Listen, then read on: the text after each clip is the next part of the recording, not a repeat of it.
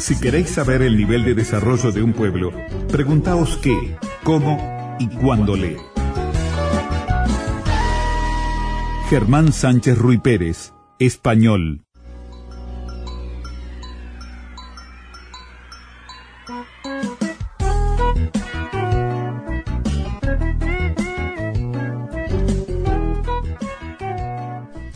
Estamos en línea telefónica con Evelyn Aizalá, coordinadora del Plan Nacional de Lectura del Ministerio de Educación y Cultura, y queríamos justamente conversar con ella porque desde el Plan Nacional, desde el Ministerio de Educación y Cultura, se están llevando adelante diferentes estrategias para, en estos tiempos de distanciamiento social, de confinamiento en nuestras casas, seguir apostando a la lectura y a la cultura. Bienvenida, Evelyn. Muchas gracias, Dinora. ¿Cómo estás? Un gusto tenerte nuevamente en los micrófonos de Había una vez, de Radio Uruguay. Cuéntale a la audiencia las iniciativas que está llevando adelante el Plan Nacional de Lectura. Bueno, en estos momentos la iniciativa que tenemos más presente, porque es la que está ahora mismo en las redes, es Mayo de Lecturas, que es una campaña que estamos haciendo conjuntamente con el programa Aquí se lee de, secundaria y con Biblioteca País de, de Plan Ceibal y la propuesta es, eh, hemos lanzado por las redes em, con el hashtag Mayo de Lecturas la gente que recomiende libros en cualquier forma, es decir, pueden recomendarlos mediante un texto, un video, una imagen, fotografía, dibujo. Eh, lo que pedimos es que cuanto más original mejor, pero bueno, cada uno lo puede proponer desde, desde su lado y tienen que etiquetar alguno de lo, alguna de las instituciones que estamos organizando la, la campaña y bueno, por ahora la verdad que estamos muy muy contentos porque esto salió el lunes y va a estar hasta el 20 hasta el 26 de mayo, un poquito antes probablemente el 21 de mayo, porque la idea es hacer un cierre con un con un video de todo lo que, bueno, de todo no, de parte de lo que se propuso durante la campaña eh, para lanzarlo después en medios para que se vea todo lo que lo que se llegó a, a recomendar. Así que bueno, esa campaña está abierta ahora para todo el que quiera recomendar recomendar libros por las redes, tanto por Instagram por Twitter y por Facebook, por las tres, por las tres redes. También em, había otras que ya comenzaron en abril, ¿no? Bien, sí, comenzó la lectura nos une. Ahí está. Supongo que es esa la que estás hablando. La lectura nos une que hicimos conjuntamente con, con Fundación Itaú, con quien ya venimos trabajando desde hace algún tiempo. Sí, esa era una propuesta eh, para reforzar el vínculo entre la familia y el niño. Estaba más dirigida a niñez y primera y primera infancia. La de Mayo de Lecturas está más dirigida a un público joven y a los adultos. Y la de la lectura nos une, lo que proponíamos era la grabación, de, el envío por redes de un fragmento de máximo un minuto de un adulto leyéndole a un, a un niño. Y lo que hicimos después fue un sorteo de una mini biblioteca mm, para dos personas de las que, de las que participaron en la, en la campaña. ¿Cómo tiene pensado continuar el Plan Nacional de Lectura? Porque como, como ya empezaste a plantear, eh, van en, un, en una línea cronológica, si se quieren, algunas propuestas, ¿no? no, era, no era menor que es mayo de lecturas, cuando tenemos un mayo donde el Día Nacional del Libro, ¿verdad? Donde habitualmente siempre es la Feria del Libro Infantil y Juvenil. Es decir, es un mes muy importante para... Bueno, nos coincidió justamente la pandemia, tuvimos la suerte de que nos coincidió en el mes de abril, que es el Día Internacional del Libro, que fue el día que cerró la campaña de la lectura nos une, donde hicimos el sorteo, y nos coincide con el Día Nacional del Libro el mes de mayo, así que eso nos vino fantástico dentro de todos los inconvenientes que supone el no poder trabajar en territorio con, con, con este tema, ¿no? Bueno, la siguiente propuesta que se va a venir, eh, que va a ser a partir del se va a lanzar el 26 de mayo y va a estar abierto todo el mes de junio, es un concurso de eh, ilustración que eh, se va a lanzar conjuntamente con la Biblioteca Nacional, en concreto con la Sala Infantil de la Biblioteca Nacional, con el programa de Educación y Arte, que también pertenece a la Dirección de Educación del Ministerio de, Educación y Cultura, y Plan Ceibal nuevamente también. Y bueno, ahí la propuesta va a ser a partir del visionado de un video donde se puede ver eh, toda una seguidilla de distintas ilustraciones que muestran al libro. La propuesta que hacemos es que hagan una nueva ilustración que puede tener o no tener algún texto, que prácticamente sea como una campaña de promoción de la lectura. Y bueno, va a estar un mes abierto y después vamos a, digo, luego podrán leer bien las bases, pero bueno, va a haber distintos premios. La convocatoria es de 6 a 15 años. Y esa es la siguiente, y bueno, luego tenemos abiertos los cursos virtuales que, bueno, que ahora ya están en funcionamiento, o sea que el registro, digamos, la convocatoria ya se cerró de, em, de estrategias de mediación de lectura, el, el curso Ser Puente entre el, entre el libro y el lector, que estaban pensados abrirse mucho más tarde en el año, pero que aprovechando que ahora eh, la gente, no sé si decir que la gente dispone de más tiempo, porque no sé si eso es muy real, pero la gente está más en casa, bueno, aprovechamos para, para hacerlo anticipadamente y lo lanzamos ahora en el mes de, abril también. Y también ayuda eso porque hay mucha gente que, aprovechando precisamente que está en la casa, aun cuando esté con teletrabajo, mm. se está aprovechando también a invertir el tiempo que le va quedando entre todo lo, lo, cotidiano, ¿no? La familia, el trabajo y todo en el mismo La verdad que hay muchísima, sí, hay muchísima, muchísima, Pero se quiere informar la muchísimo interés en formación, ¿no? En estos tiempos. Exacto. Sí, totalmente. De hecho, digo, el registro comparado con, con otros años eh, aumentó muchísimo, bueno, seguramente por eso, porque la gente aprovecha esos tiempos justamente para, para formarse, ¿no? Y eso habla bien también de eh, las personas que se quieran vincular con la eh, promoción del libro, ¿no? Es decir, habla bien en el sentido de me quiero formar o quiero profundizar en mi formación.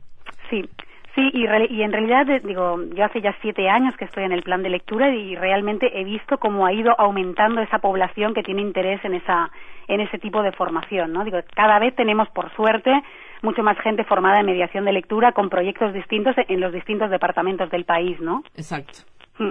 Eh, esta, esta participación para estos cursos, eh, Evelyn, que tú decías que aumentó el, eh, la cantidad de inscripciones. Eh, ¿Cubren los 19 departamentos? ¿De qué áreas de formación vienen? En realidad son cursos dados por el propio Plan Nacional de, Lectura. que cubren a todo el país, digo, pues son cursos abiertos. Digo, nosotros trabajamos o bien con cursos cerrados a, diferentes actores, digo, por ejemplo, ahora se va a abrir uno en breve que va dirigido a formadores de, del CONENFOR, de formación, de, formación no, de no formal, eh, y esos son cursos cerrados que van dirigidos a ese público y se convoca solo a ese público, pero luego todos los años tenemos dos convocatorias de este curso que se llama Ser Puente entre el libro y el lector, que es abierto a todo el público y por lo tanto a todos los departamentos del país. Y que lo que se ofrece es eh, un, un primer acercamiento a lo que es la mediación de lectura y cuál es el rol del mediador, qué es la lectura, y a distintas estrategias que podemos utilizar, principalmente la lectura en voz alta y la conversación a partir del libro, bueno, distintas estrategias para mediar en lectura. Va dirigido, generalmente se anotan sobre todo docentes y bibliotecarios, libreros también, con frecuencia, pero también abierto a toda la población, a padres, madres que quieran que quieran mediar en lectura con, con sus hijos o con sus sobrinos o con sus nietos o con quien quieran. ¿Cómo mm, estás viviendo tú particularmente, que sos escritora, que sos docente, eh, que sos coordinadora del Plan Nacional de Lectura, que sos formadora precisamente en mediación lectora, eh, que sos madre, que sos esposa? ¿Cómo estás viviendo la, el confinamiento social en relación con la lectura, en relación con tu biblioteca? Bueno, eh, yo, eh, la verdad que hay una parte mía, te, voy a hacer sincera, que está muy contenta de, eh, de toda esa creatividad en torno al libro que ha surgido.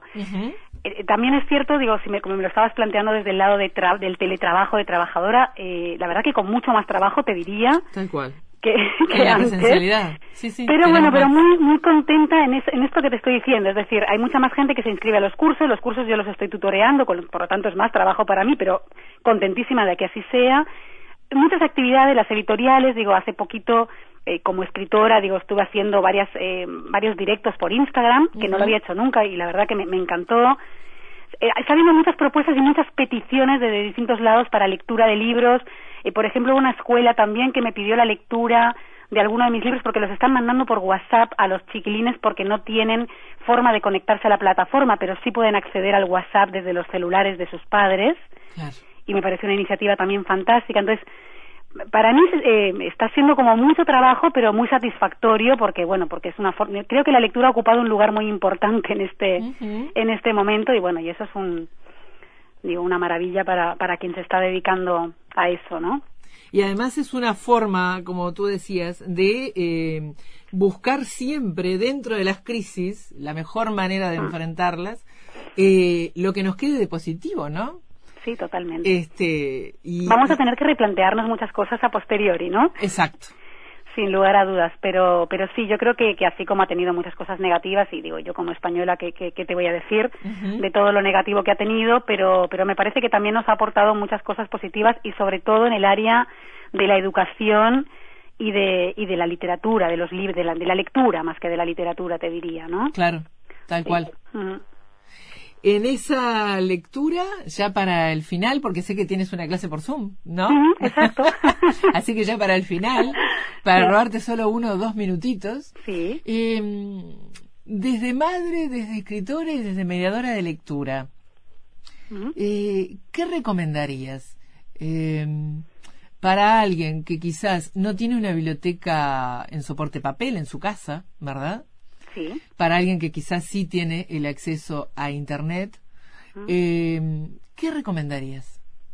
Bueno, las redes se han llenado de lecturas. Por ejemplo, otra cosa que tiene el plan de lectura, de lo que no hemos hablado y que también se ha hecho en esta con esta pandemia es eh, nuestra referente en Paysandú, que es Mabel de Agostini, está haciendo lecturas por el canal 4 de Paysandú, pero que están, eh, están accesibles por Internet que hace lectura de cuentos y Mabel lee maravillosamente. Así que, por ejemplo, esa es una opción, conectarse al celular, conectarse a Canal 4 Paisandú, a la web, y escuchar los cuentos que lee Mabel. Ha habido muchas lecturas por redes, muchísimas lecturas. Tienen acceso a Biblioteca País también, donde pueden descargar eh, desde el celular también eh, libros gratuitos.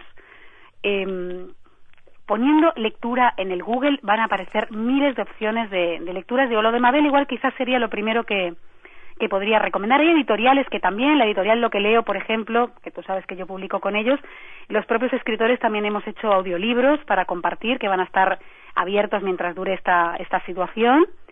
Eh, y ahora, por ejemplo, la editorial amanuense también está alargando eh, un cantacuentos. Eh, hay, hay, muchísimas opciones por la red para los que no tienen, los que no disponen de una, de una biblioteca física en casa. Así que es un gran momento para la lectura en cualquiera de sus formatos. Ha sido un gusto dialogar contigo, Evelyn. Igualmente. Muchísimas gracias por, por la invitación. Un abrazo. Un gusto. Chao, chao.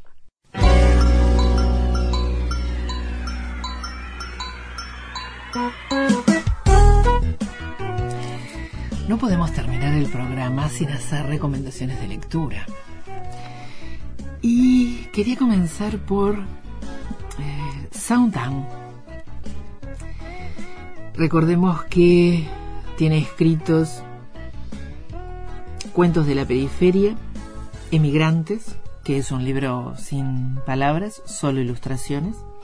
Ambos, tanto Cuentos de la Periferia, que son 15 historias, como Emigrantes, son del año 2008-2007 respectivamente. Y los que publicó en el 2005, El Árbol Rojo y La Cosa Perdida. Todos de la editorial Bárbara Fiore son las ediciones que conozco. El árbol rojo es quizás eh, el, que el que ha llevado más al conocimiento de esta creación. Tanto sus historias como sus ilustraciones, que son siempre a lápiz, además, se mueven entre el límite de lo real con ambientaciones que hasta podríamos calificar de surrealistas. El árbol rojo es la historia en la que se cuenta en un ambiente existencialista, de principio pesimista con un final optimista, donde cada duda metafísica de la pequeña protagonista es expresada gráficamente con ilustraciones surrealistas por momentos expresionistas que le dan, claro, un carácter al libro bastante singular porque invita permanentemente a la reflexión, pero siempre em, enmarcado y de todos los tamaños en lo que tiene que ver con las ilustraciones. Em, este libro, el tipo de escritura que acompaña a las ilustraciones, eh, está imitando los moldes de las antiguas máquinas de escribir, además, con lo cual también eh, genera otro tipo de contacto con la escritura. Juegan con el lector, con las propias ilustraciones, en diferentes tamaños, empiezan con un tipo diminuto para finalizar en tamaños normales, dejan en medios perfiles aparentemente desorganizados y caóticos y tal vez luego sugiriendo lo prosaico y también en definitiva hay un, buscar desestructurar por todos los medios, por el medio de la ilustración, por lo gráfico, pero también desestructurar por poner temas de valores y lo bello de eh, valores humanos en esa indagación metafísica de una pequeña protagonista. Así que la recomendación en estos tiempos de confinamiento a El árbol rojo de Soundtown. También les quiero recomendar otro autor, el caso anterior era de Australia, ahora nos vamos a Gran Bretaña. Un escritor, Ralph Steadman, que ha publicado Este es mi padre, Osito, ¿dónde estás? El puente y punto, punto com. Em, recibió premios a nivel internacional con Este es mi padre, es caricaturista y publicista y su estilo se define como expresionista, de trazo brusco, nervioso, haciendo un uso creativo de las manchas, dice el propio autor. Em, en este caso, El puente es un libro clásico en relación con su obra por el texto y por las ilustraciones. El texto es una de las más eh, sorpresivas historias, si se quiere, eh, para niños, mm, muy bien lograda, con una fuerza narrativa, en donde se podría prescindir de las ilustraciones, pero sin embargo estas están muy cercanas al niño, así que eh, y están remarcadas con grandes trazos en, en, unas eh, ceras que eh, resaltan y que enmarcan mucho más la figura, que aportan riqueza al cuento y que le brindan a los lectores un puente entre escritura e ilustración. Em, y la misma forma es vincular como puente ambos códigos porque la historia misma está hablando de unión y de puente y de vínculo. El cuento cuenta justamente que hay un puente levantado primero por dos pueblos a iniciativa de los niños y luego es destruido por malos entendidos entre los vecinos. Pero siempre hay una puerta abierta a un futuro mejor contando con las nuevas generaciones. Tiene, para algunos de los críticos, sostienen que tiene uno de los finales más impactantes en las historias de la literatura infantil y juvenil. Pero sin embargo, en estos tiempos en los que tenemos que estrechar vínculos, tenemos que reforzar la solidaridad, tenemos que reforzar la idea de que entre todos salimos adelante. Es una historia en donde podemos volver a pensarnos como humanidad en cuanto a las actitudes, las acciones que llevamos adelante y siempre, siempre contando con las nuevas generaciones. Así que la recomendación a acercarnos a Ralph Steadman en El Puente.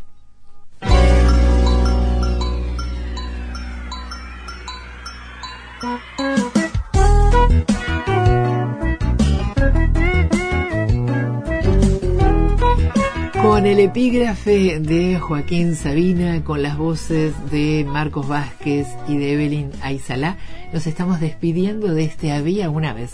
Nos reencontramos como siempre sábados y domingos a las 22 para seguir hablando de literatura para niños y jóvenes. Había una vez, se despide hasta... Había, otra, vez.